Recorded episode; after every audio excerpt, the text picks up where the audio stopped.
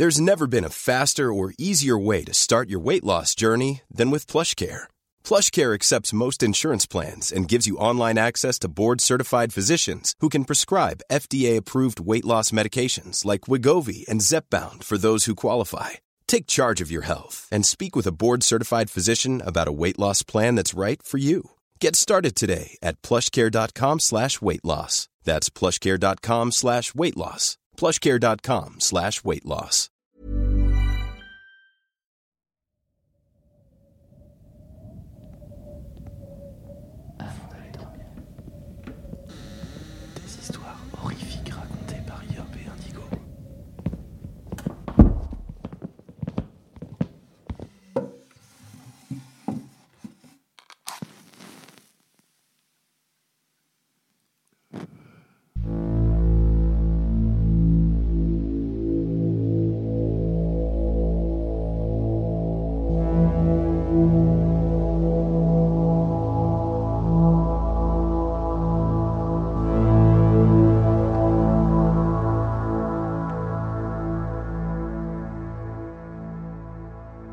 Installez-vous confortablement au fond de votre lit, remontez la couette jusqu'au menton et fermez les yeux.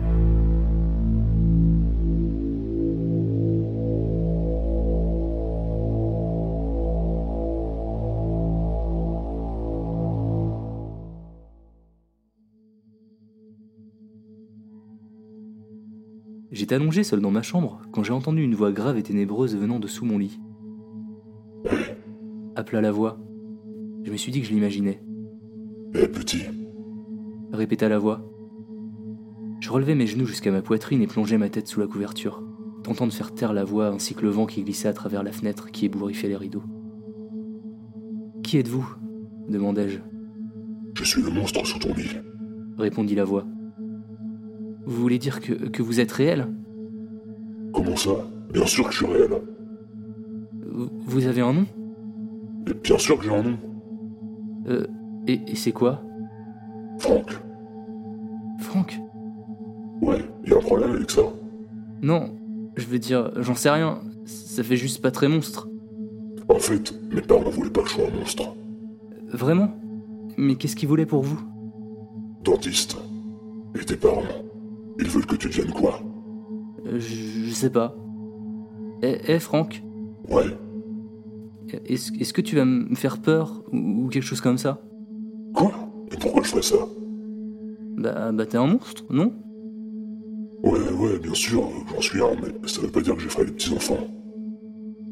Mais je croyais que c'était ton métier. C'est mon job de faire peur aux gens. Mais seulement les mauvaises personnes. Et, et je suis une mauvaise personne?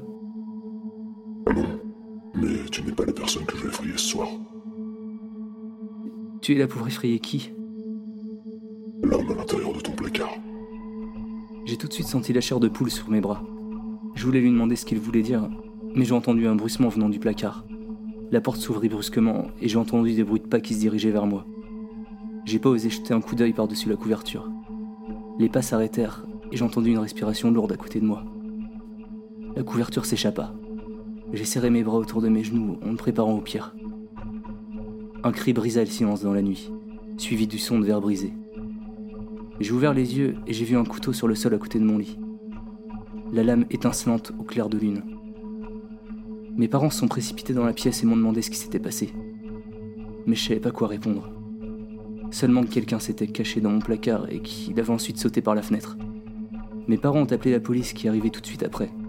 Ils ont arrêté un homme appelé Gary Thompson. Il courait de peur dans le quartier. Il était couvert de sang et de verre brisé. Ils ont trouvé sa voiture sur notre propriété et à l'intérieur, il y avait du ruban adhésif, des couteaux, des sédatifs et une caméra. D'après ce que j'ai entendu dire, l'avocat de Gary a plaidé la folie et Gary est actuellement incarcéré dans un établissement psychiatrique pour les criminels aliénés. Je n'ai plus jamais entendu parler de Franck, mais l'officier qui a arrêté Gary m'a dit qu'il dormait sur le sol de l'établissement. Il a dit au médecin qu'il était terrifié par Franck, le monstre sous son lit.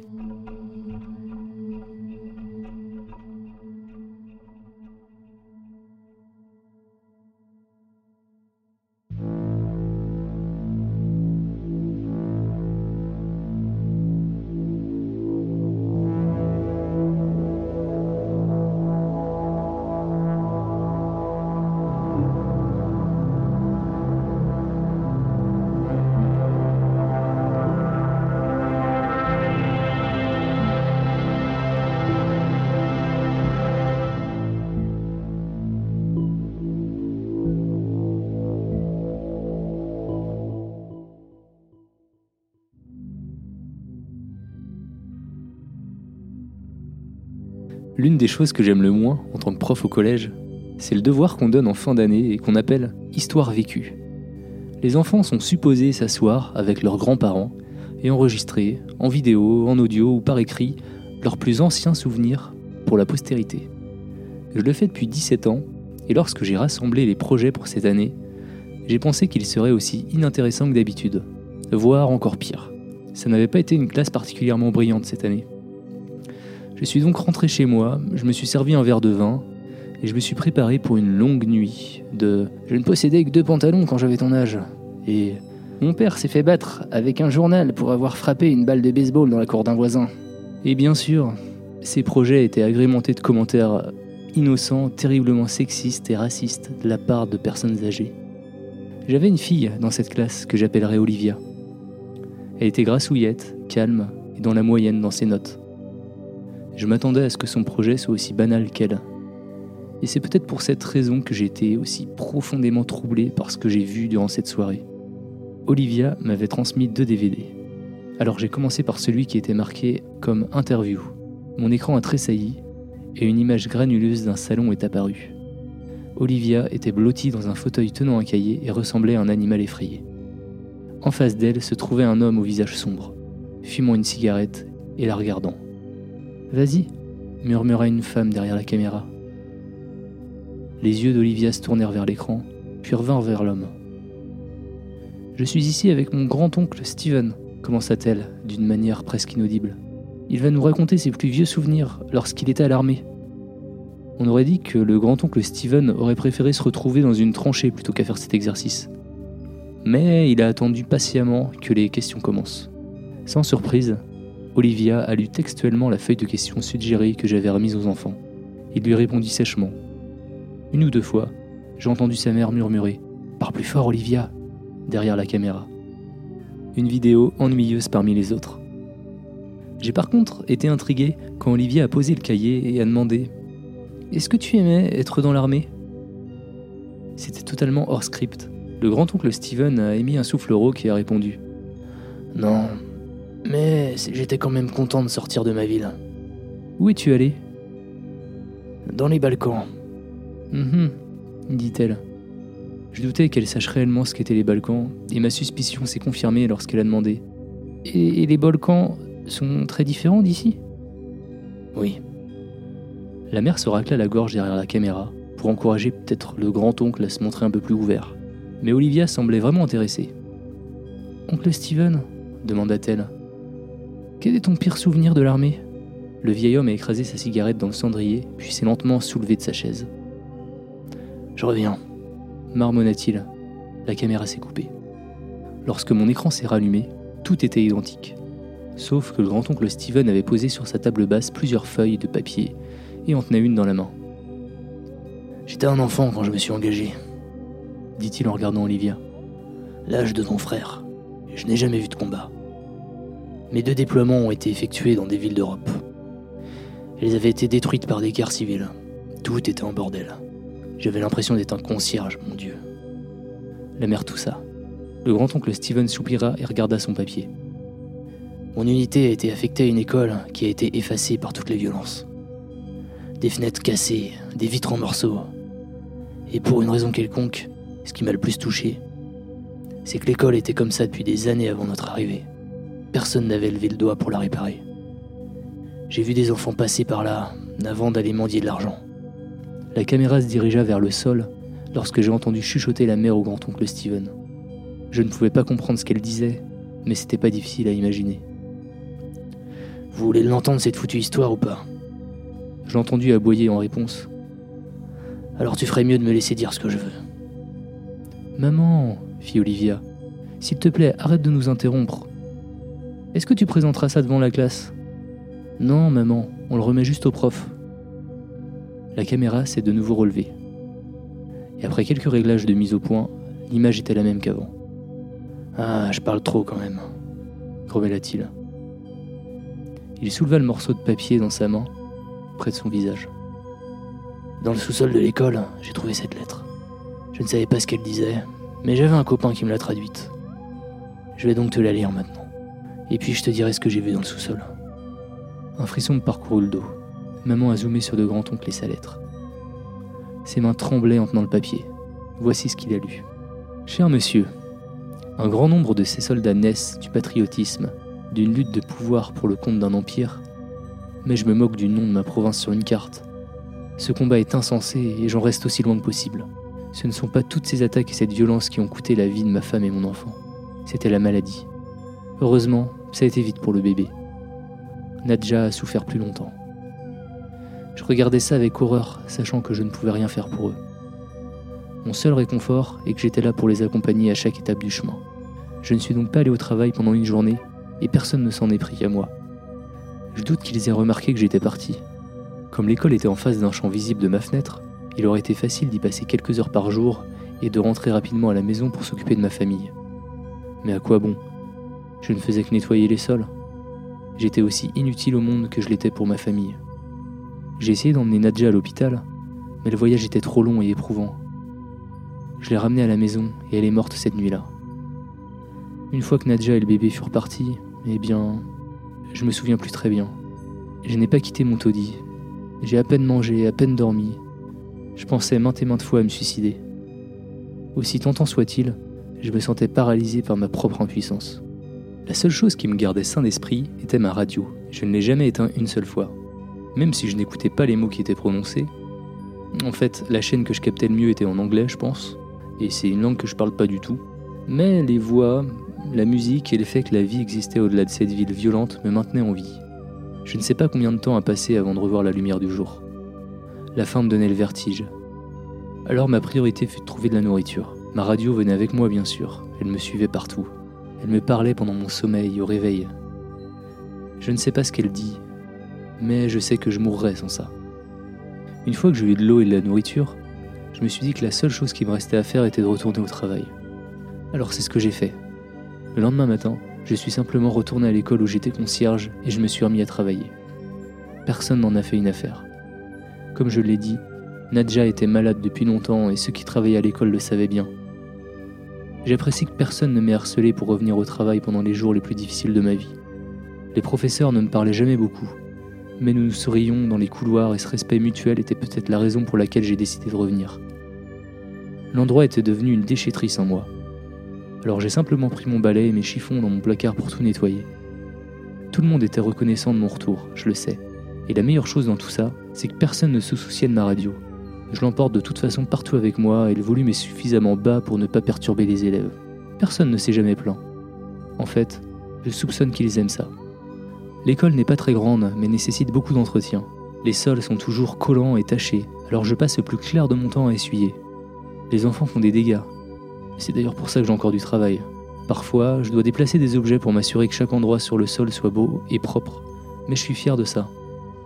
Et les réparations L'école a toujours besoin de mise au point ici et là, et je suis heureux de pouvoir aider. Certains jours, je reconstruis un pupitre qui a été éclaté en sifflant avec ma radio. D'autres fois, je traite de problèmes structurels plus graves. Les jours où je travaille comme ça, je me sens encore plus utile, comme un rouage dans une machine plus grande. Comment cette école pourrait-elle survivre sans moi? Cela m'a pris beaucoup de temps, mais de nouveau, j'ai le sentiment d'avoir un but. Derrière l'école se trouve un garde-manger rempli d'aliments en conserve. En guise de paiement, je suis autorisé à prendre autant de nourriture que nécessaire. Cet arrangement me convient. Que ferais-je avec de l'argent de toute façon? J'avais l'habitude de rapporter la nourriture chez moi. Mais ensuite, j'ai commencé à dormir dans le sous-sol de l'école. Personne ne semblait le remarquer. Cette école est spéciale pour moi et je peux pas la laisser sans surveillance. Lorsque je suis submergé de souvenirs de ma femme et mon bébé, j'augmente le son de ma radio pour couvrir mes pensées. Cela fonctionne pour moi à chaque fois. Sauf ce matin, parce que ce matin, je me suis réveillé dans un silence de mort. J'ai examiné frénétiquement la radio pour comprendre ce qui n'allait pas. Honnêtement, je ne peux pas vous dire combien de jours d'affilée je l'ai utilisée. A-t-elle simplement vécu sa vie Est-elle morte naturellement? J'ai passé toute la journée à essayer de la réparer. J'ai beaucoup pleuré aussi. Je perds la tête sans elle. Je me suis donné jusqu'au coucher du soleil. Si je ne peux pas la réparer d'ici là, je vais me suicider. J'écris ceci parce que la lumière du soleil commence à mourir et je sais quel sera mon destin. J'ai envisagé de faire une dernière promenade dans les couloirs de mon école en disant au revoir aux élèves, aux enseignants. Je sais que je vais manquer à cette école, mais je ne peux pas me résoudre à quitter cette pièce. Je ne peux aller nulle part en sachant que ma radio est morte ici. Il n'y a maintenant plus de larmes en moi, mais j'ai du mal à reprendre mon souffle. J'ai vomi le peu de nourriture que j'avais dans l'estomac et je me sens faible à nouveau, comme après la mort de Nadja. Je n'appartiens plus à ce monde maintenant. Mais avant de me retirer la vie, j'ai fermé la porte de cette pièce et placé une chaise sous la poignée. C'est la seule pièce au sous-sol et elle est dotée d'une petite fenêtre laissant assez de lumière pour que je puisse voir ce que je fais. Si quelqu'un a la gentillesse de venir me chercher, il ne devrait pas être accueilli par ce spectacle macabre. Peut-être verront-ils la porte bloquée, sentiront-ils mon corps en décomposition et oublieront-ils que j'ai jamais existé J'ai placé ma radio et cette note devant la porte. Monsieur, si vous lisez ceci, j'ai une humble demande. Réparez-la, s'il vous plaît. Sauvez ma radio. Elle n'a pas mérité de mourir, et j'ai honte de ne pas pouvoir la faire revivre.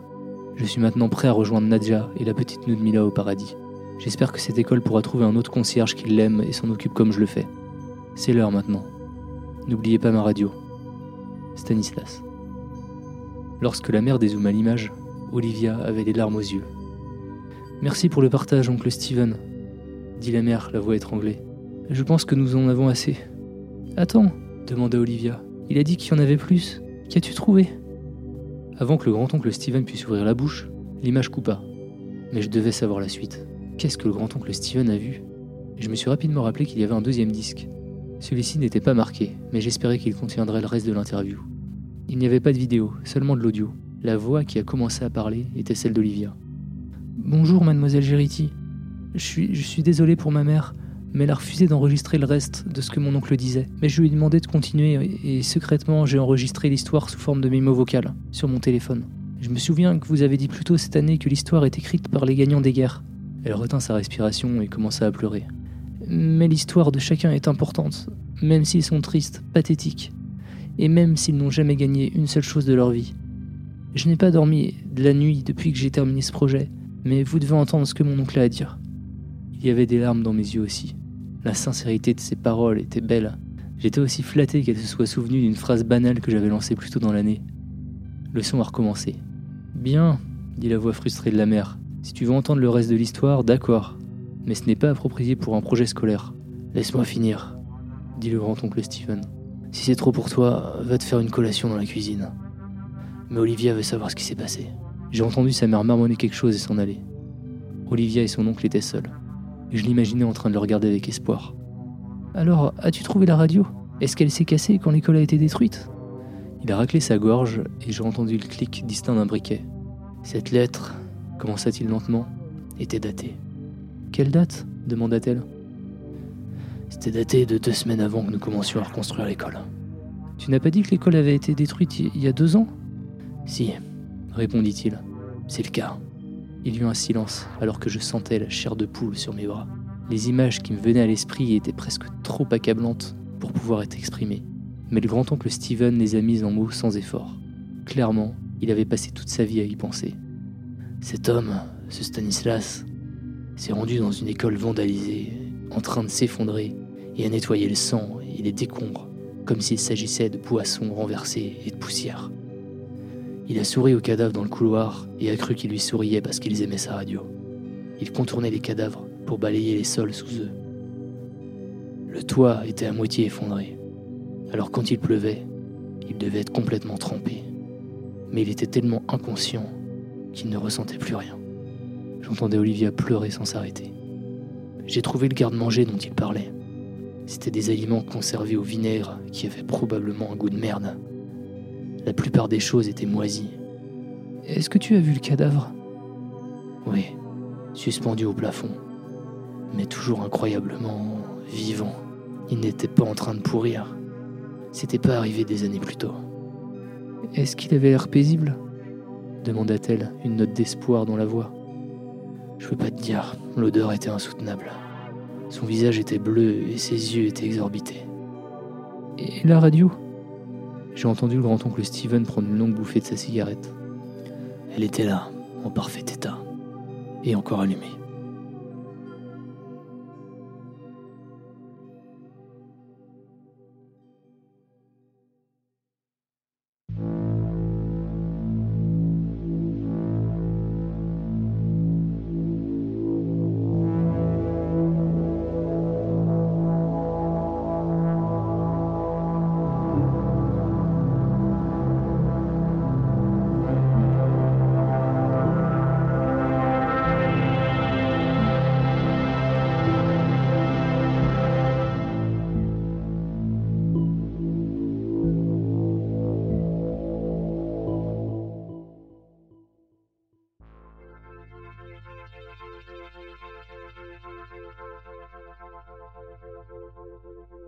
Mon frère m'a convaincu de le faire une fois, il y a plus de 30 ans, quand j'étais un adolescent stupide.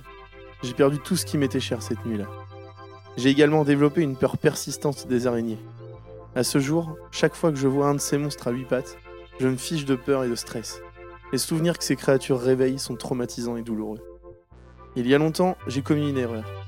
Je venais d'avoir 15 ans, mon frère Mathieu avait presque 17 ans. Malgré l'écart d'âge, nous avions l'air presque identiques. J'étais grand pour mon âge alors qu'il était assez petit pour le sien. Nous avions donc à peu près la même taille. Nous avions tous les deux de longs cheveux noirs, la peau mate et des yeux noisettes qui scintillaient au soleil. Mon frère était aussi mon meilleur ami. Il n'était pas le stéréotype, le grand frère intimidateur comme on voit à la télé, mais une âme bienveillante que j'admirais par-dessus tout. Malheureusement, Matthew n'était pas parfait. Il avait une obsession malsaine des sombres rituels occultes. J'étais moi-même indifférent et sceptique vis-à-vis de telles choses. Dans mon esprit, la science et la logique étaient les seuls chemins menant à la vérité. Nos parents étaient morts dans un accident de voiture plusieurs années auparavant. J'avais du mal à m'en remettre après leur décès et je les avais toujours avec moi sur une photo dans ma poche. Nous avons vécu avec notre tante Joséphine, qui était une chrétienne stricte. Si elle avait su, elle n'aurait pas approuvé le passe-temps de Mathieu. Cette nuit-là, le vent soufflait et faisait la guerre aux arbres. Notre tante était dehors et travaillait de nuit dans un commerce ouvert 24 heures sur 24, et j'étais assis avec mon frère dans sa tanière, le grenier. La chambre avait une fenêtre triangulaire un petit lit, plusieurs armoires et étagères, un tapis bleu poussiéreux et une cuve en verre appartenant à sa tarentule orange et noire, Arina. Je suis resté assis à jouer aux échecs avec lui, et pour une fois, il semblait ailleurs. Il était plongé dans un livre noir en lambeaux avec une photo d'une pieuvre sur la couverture. Finalement, j'en ai eu marre de lui. C'est quoi? demandai-je. Il a continué à regarder intensément le livre. Ses yeux étaient grands ouverts. Qu'est-ce que c'est répétai-je. Frérot, il y a un rituel auquel je souhaite participer ce soir. Le rituel Diablo Alana. Cela nécessite une goutte de sang, dit-il d'une manière très concrète. Mon premier instinct me disait de crier c'est mort, mais vous devez vous rappeler que c'était mon frère, mon meilleur ami. Je l'aimais beaucoup. Je ne croyais pas non plus en ces choses et je pensais que ce serait inoffensif. Ce n'était pas comme si perdre quelques gouttes de sang me tuerait. Il n'y avait pas de mal à amuser Mathieu. Ok, je vais le faire. Sans un mot, Mathieu se leva et se mit au travail. Il sortit sous son lit un réservoir rouge un ballon jaune non gonflé et une ficelle. Il a ensuite attrapé du papier cartonné et de la colle sur l'étagère et plié le papier cartonné pour former une petite boîte.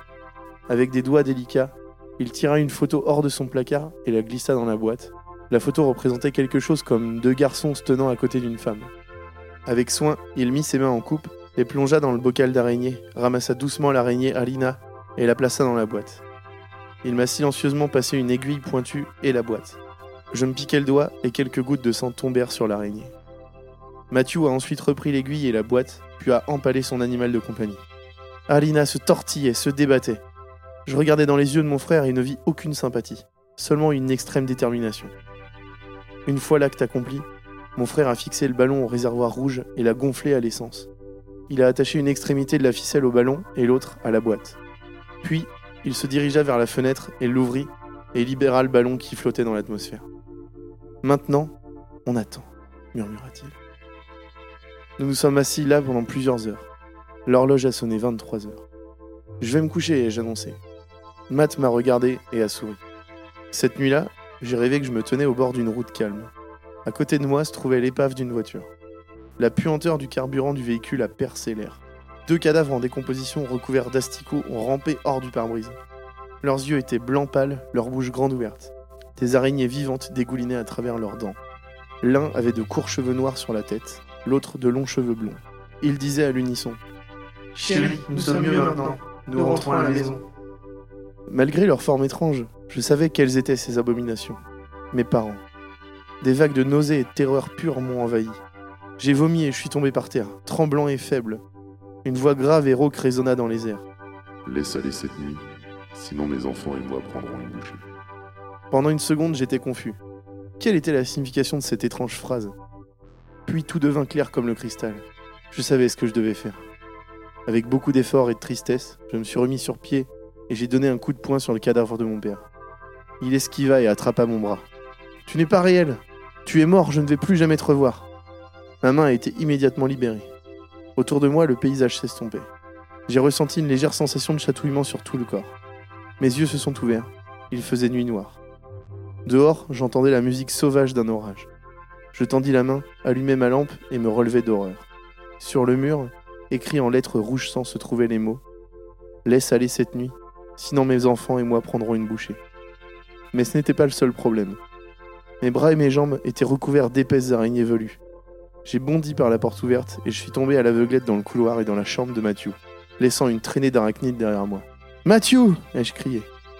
Mon frère était introuvable. Les étagères étaient couvertes de toiles d'araignée. Sur le mur, les mots étaient écrits à l'encre rouge sang. Laisse aller cette nuit, ou moi et mes enfants allons prendre une bouchée. J'ai remarqué que la fenêtre était encore grande ouverte. Je n'étais pas préparé à ce que j'ai vu en regardant dehors. Flottant devant moi, illuminé par le clair de lune, il y avait une horrible entité monstrueuse se nourrissant du cadavre sans vie de mon frère. Il avait un torse humain, un crâne fendu et corné, deux bras et six jambes maigres. Des araignées dégoulinaient de sa gueule béante. Il m'a regardé, s'est retourné et s'est égaré dans le vide obscur de la nuit. Je me suis effondré sur le sol, impuissant. Au moment où j'ai eu le courage de me lever et d'appeler la police, le soleil était à son maximum à travers la fenêtre. Mon frère n'a jamais été retrouvé. Ma tante a également disparu cette nuit-là. Tout ce qu'ils ont pu retrouver, c'est sa main coupée. Elle tenait une croix.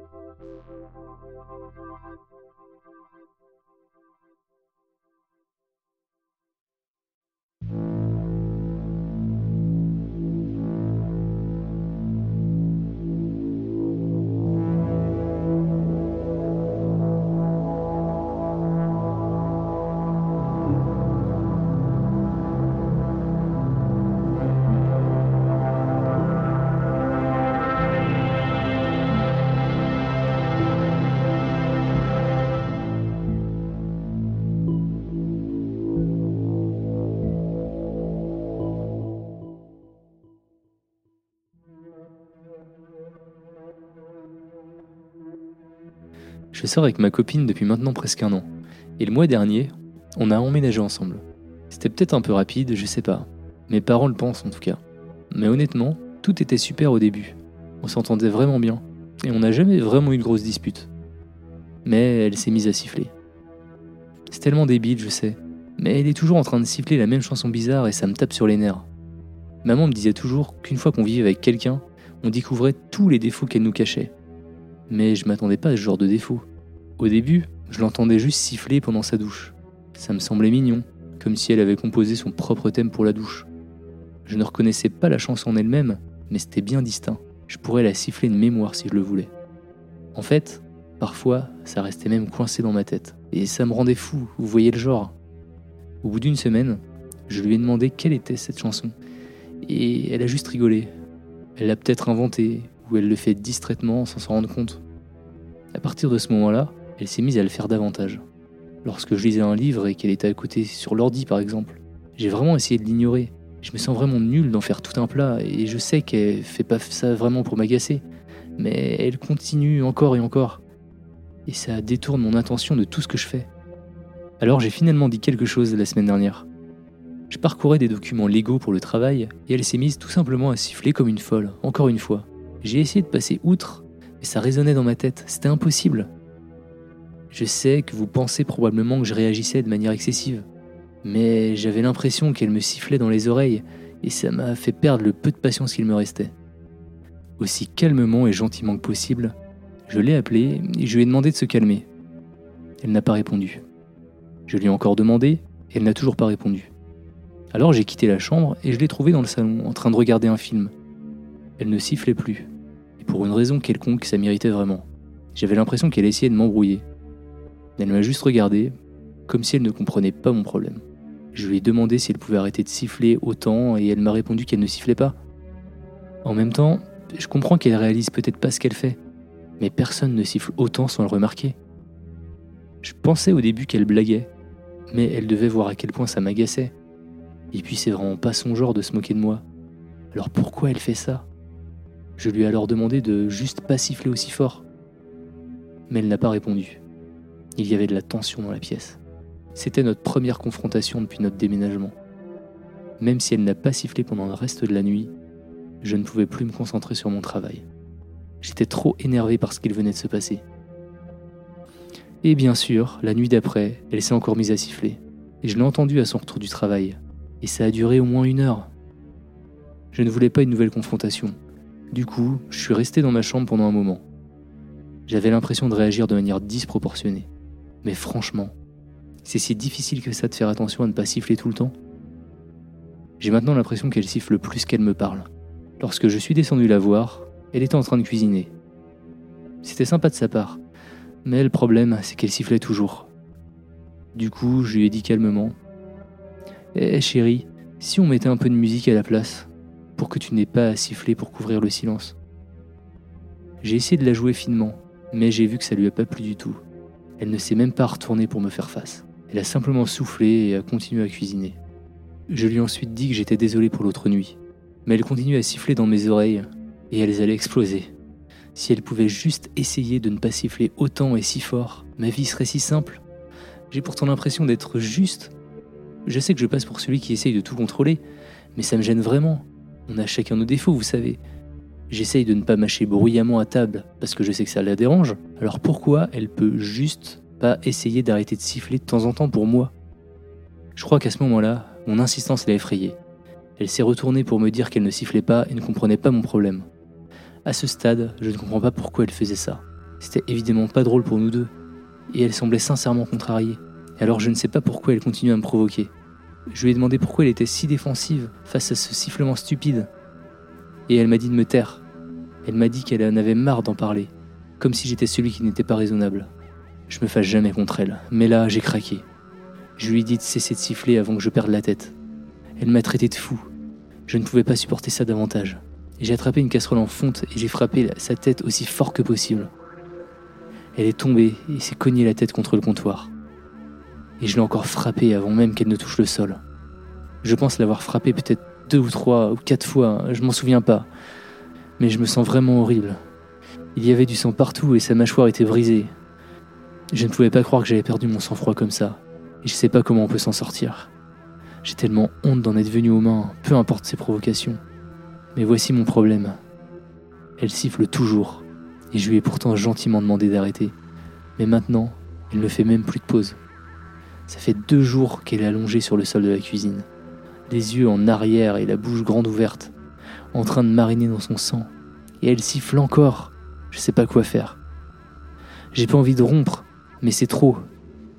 J'ai juste besoin qu'elle arrête. Arrête Arrête juste, ferme-la.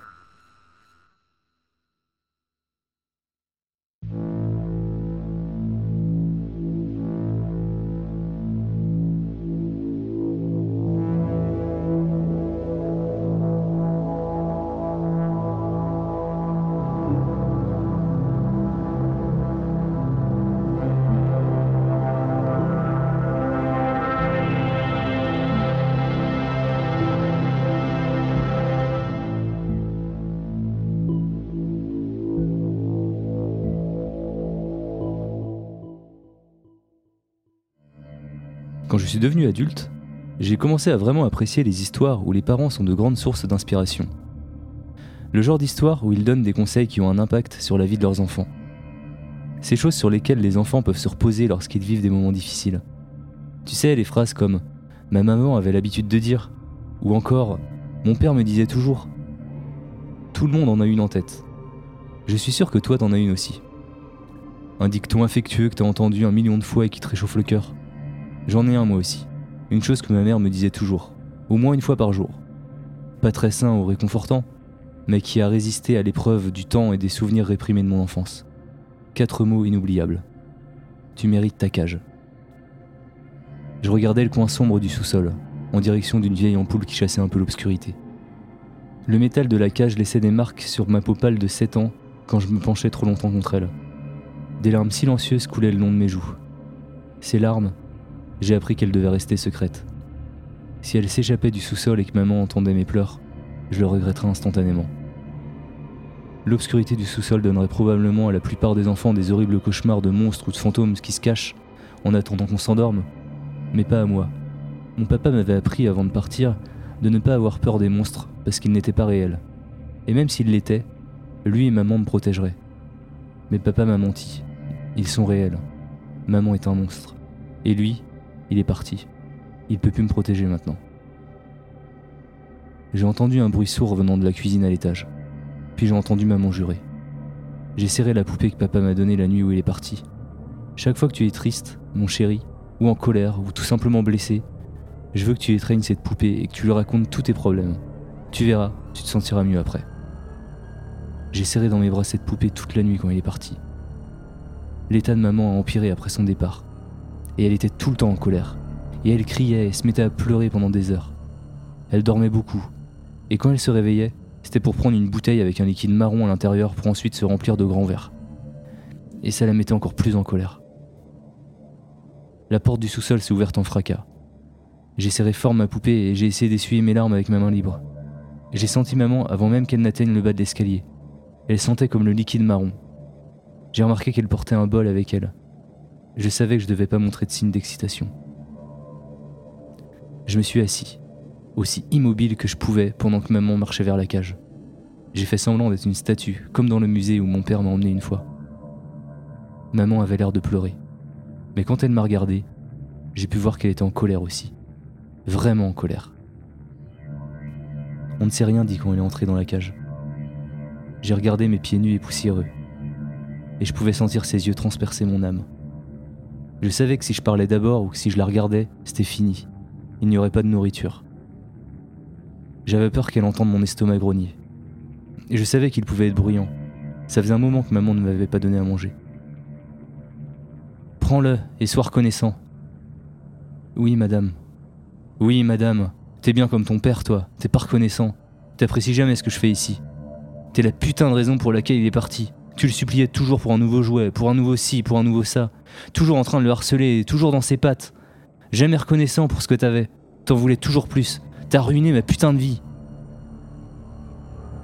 J'ai serré ma poupée aussi fort que possible. J'ai essayé de ne pas pleurer. J'ai vraiment essayé, mais j'ai pas pu m'en empêcher. Incroyable, t'oses pleurer après tout ce que t'as fait. T'as fait partir ton père et maintenant tu te mets à pleurer Maman a ouvert la cage et m'a jeté le bol. Le contenu a atterri sur mes genoux et a brûlé le haut de mes pieds. Tu mérites ta cage. Maman m'a craché dessus avant de fermer la porte du sous-sol. J'ai pleuré pendant un long moment cette nuit après avoir mangé mon dîner. J'ai dû en lécher une bonne partie. Ma poupée m'a écouté quand j'ai pleuré et que je me suis mise en colère. Ma poupée s'est jamais énervée quand je lui ai dit que j'aurais aimé que maman parte comme papa, que j'aurais aimé ne plus la revoir. Je me fichais ce soir-là si maman m'entendait pleurer ou pas, j'étais en colère. En colère contre papa pour son départ. En colère contre maman pour être si méchante tout le temps. En colère contre moi-même, mais je sais même pas pourquoi finalement. J'ai pleuré jusqu'à m'endormir en tenant ma poupée. La vie avec maman a continué comme ça. Tous les jours, elle me rappelait cette phrase. Tu mérites ta cage. Et tous les soirs, je m'endormais en pleurant avec ma poupée. Je n'avais aucun moyen de faire la différence entre le jour et la nuit. Aucun moyen de garder une trace du temps. Sauf quand maman m'emportait de la nourriture. Maman descendait parfois les escaliers en sentant encore plus fortement que la normale le liquide marron. Quand ça arrivait, je savais que je devais absolument rien faire qui la mettrait en colère. Parfois, elle jetait des bouteilles vides en direction de ma cage et riait quand je me précipitais aussi loin que je pouvais. De temps en temps, maman me réveillait en jetant d'un seau d'eau glacée dans ma cage. T'as la même odeur qu'un cochon. Non, pire qu'un cochon. Tu sens la bouse de cochon. Ton père est parti parce que tu sentais trop mauvais. Tu mérites ta cage. Ma poupée était toujours là pour écouter. Elle a continué à garder mes secrets. Elle ne dirait jamais à maman toutes les choses terribles que je pensais d'elle. Tout ce que je voulais qu'il lui arrive. Ma poupée était la seule amie que j'avais dans cette cage, dans ce sous-sol, dans cet enfer. Et ma poupée a écouté.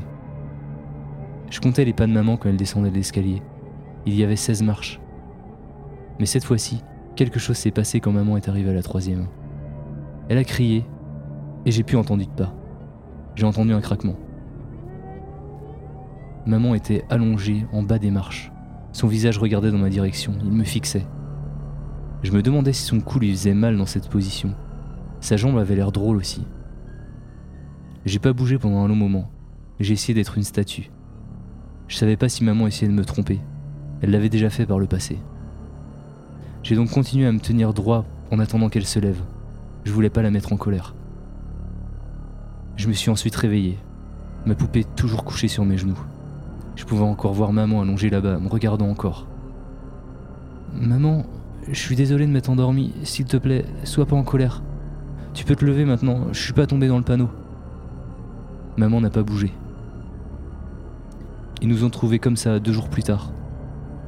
Le bureau du shérif s'est déplacé parce que j'étais pas allé à l'école depuis deux mois. Comme personne ne répondait au téléphone ou à la sonnette, ils ont regardés par les fenêtres. Quand ils ont vu de la nourriture sur la table, dans la cuisine et la télévision allumée, ils savaient que quelque chose n'allait pas et ils ont défoncé la porte. Le shérif m'a expliqué du mieux qu'il pouvait que ma mère était morte. Il m'a dit que j'aurais jamais à retourner dans cette maison. J'aurais jamais à retourner dans cette cage ou dans ce sous-sol. Il m'a caressé les cheveux et m'a dit que tout irait bien pendant que je pleurais les larmes de joie pour la première fois de ma vie. Il m'a demandé si j'avais faim et il est allé me chercher de la nourriture. J'ai serré ma poupée plus fort que jamais ce jour-là. Nous ne reviendrons jamais ici, poupée. On ne reverra jamais plus maman. On peut être heureux maintenant. J'aurais plus jamais à penser de mauvaises choses sur maman. Elles se sont réalisées et elle est partie. On est libre. Et ce jour-là, devant cette maison qui me hantera à jamais, entourée de policiers, de shérifs et d'ambulanciers, j'ai serré dans mes bras ma poupée. Ma poupée qui a entendu toutes mes peurs, tous mes voeux secrets de liberté ou que maman nous quitte.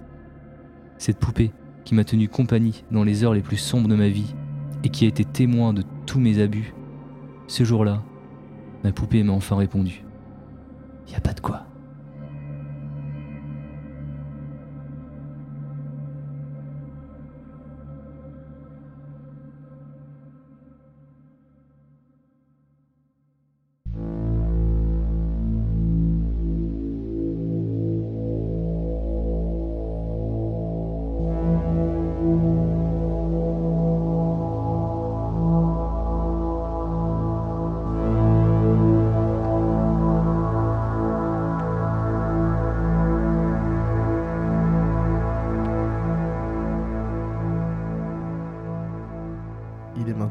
Le sommeil. À bientôt.